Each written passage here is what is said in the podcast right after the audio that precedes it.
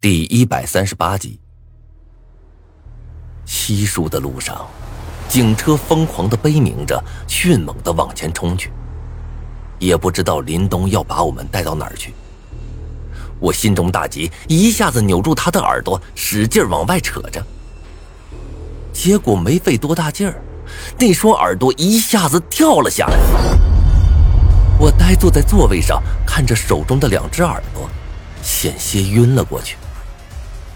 那耳朵里面的肉是黑色的，在那外面抹着一层厚厚的粉，在灯下闪烁着一股寒芒，一股香味混杂着臭味的难闻气息顿时在车里荡漾开来。呀！林东怒吼一声，转过头来，原先帅气的脸已经扭曲到不成人样了。他看着我们两个，疯狂的咆哮着：“你们两个都该死！”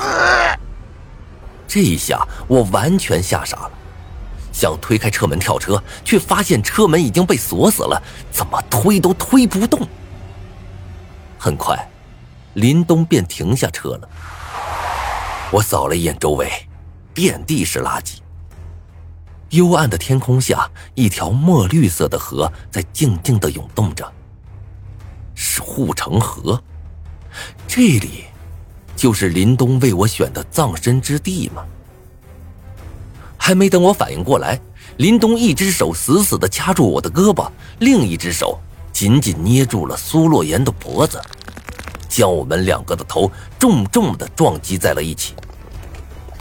我站起来刚想跑，却又是一脚踹了过来。接下来的几分钟内。我也不知道挨了多少打，我缩在地上，双手抱住了自己的头，默默的承受着。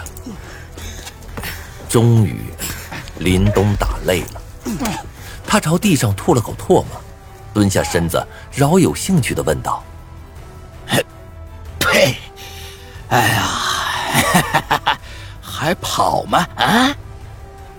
我不说话。心里的绝望却无以复加。我真的没想到，凶手竟然会是林东。就在昨天，他还邀请我去参加他的婚礼呀。见我不说话，林东一巴掌打到我的脸上，怒道：“你聋了？来，跟我说，你究竟是怎么发现我的？”我站直了身子，苦笑道：“因为你的胳膊。”两天前，调查小队去调查新的死者的时候，张子涵为了逼刘胖子认罪，曾经用恶毒的言语刺激刘胖子，惹得他狗急跳墙，想要杀死张子涵。虽说张子涵最终安然无恙，但是林东为了保护张子涵，左臂挨了一刀。当时我看得清清楚楚，那把刀几乎穿透了林东的手臂。可就在刚刚，林东开车载我们的时候，他的左臂却安然无恙。再结合刘胖子所说“凶手不是人”的这番话，一切便皆明了了。林东就是 Z 市的那个连环杀人犯。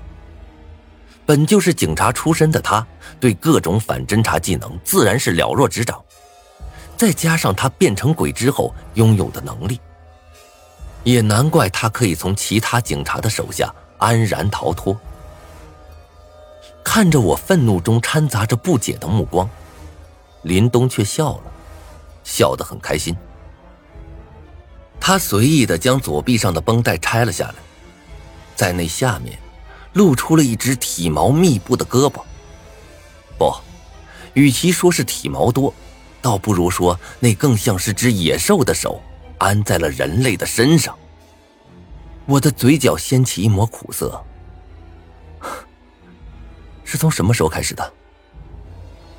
林东叹了口气，有些感慨：“哎，两个多月了吧？那次去围剿郑新瑞，我也去了，然后我便死了。”我望着林东，心中的震撼已然无可复加。这家伙。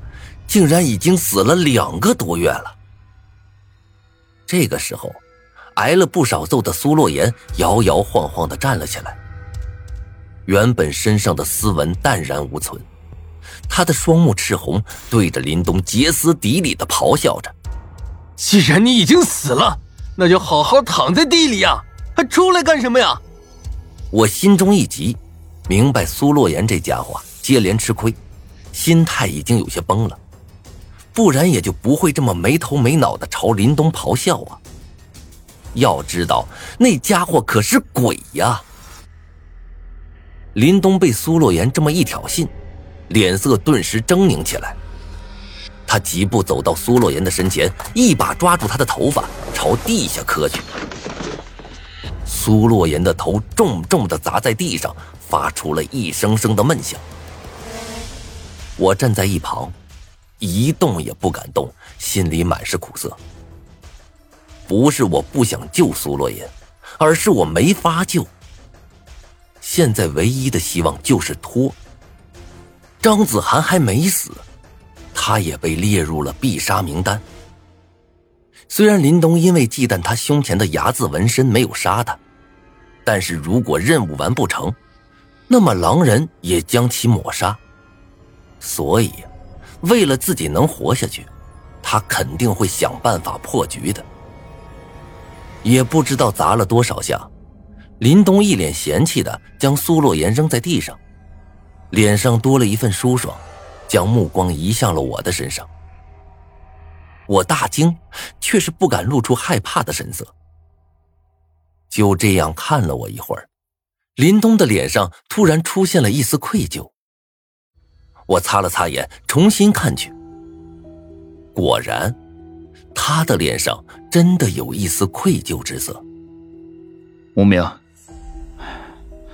我本来不想杀你的。林东叹了一口气，我苦笑道：“我真的没有想到，你竟然会因为杀死我而愧疚。”林东轻笑，坐在苏洛言的身上，悠悠的看着我。其实做鬼，跟做人一样。没什么区别，我还可以吃饭，可以睡觉，会哭，也会笑。除了吃的食物不同，我与你们没什么不同，真的。我对林东说的话没有怀疑，因为我知道他说的是真的。郑新瑞的存在，便是最好的证明。既然如此，那你为什么要杀人呢？我忍不住的问道。林东愣了一下，脸上满是苦涩。月光下，他对着我缓缓脱下了衬衫。下一刻，我的眼睛瞪大到了极致，险些叫了出来。在那衣服下，是一具残破无比的身躯。原本健壮的身躯，现在却布满了密密麻麻的伤口，肉皮粘连在伤口处，露出了黄色的汁液。在林东的腹部有一个暗红色的伤口，分外清晰。伤口处隐隐有鲜红的肉芽和已经化为脓水的老肉。最要命的是，不知道是不是我眼花了，我竟然在伤口处看到了一只肥硕的蛆虫。林东眉头一皱，一把捏起了那只蛆虫，扔在脚下碾死了。我脸色一阵苍白，险些吐了出来。林东又慢慢披上了衣服，脸上露出了一抹悲哀。看见了吗？我也不想杀人，可是我没办法。再过三天，我就要和小米结婚了，我能怎么办？我愣了一下，脱口而出道：“所以说，你需要心脏。”林东点了点头，脸色平静的说道：“没错，只要有足够的心脏，我就能回到和原先一样了。到时候，小敏也不会发现，我们还能像以前那样，什么都不会改变。”他的语速很是缓和，平静到了极致，而我的心却忍不住揪了起来。知道的越多，就死的越快。这句话并不是在开玩笑，林东既然毫无保留的把这些隐秘都告诉了我，那就说明他已经有了必杀我的心。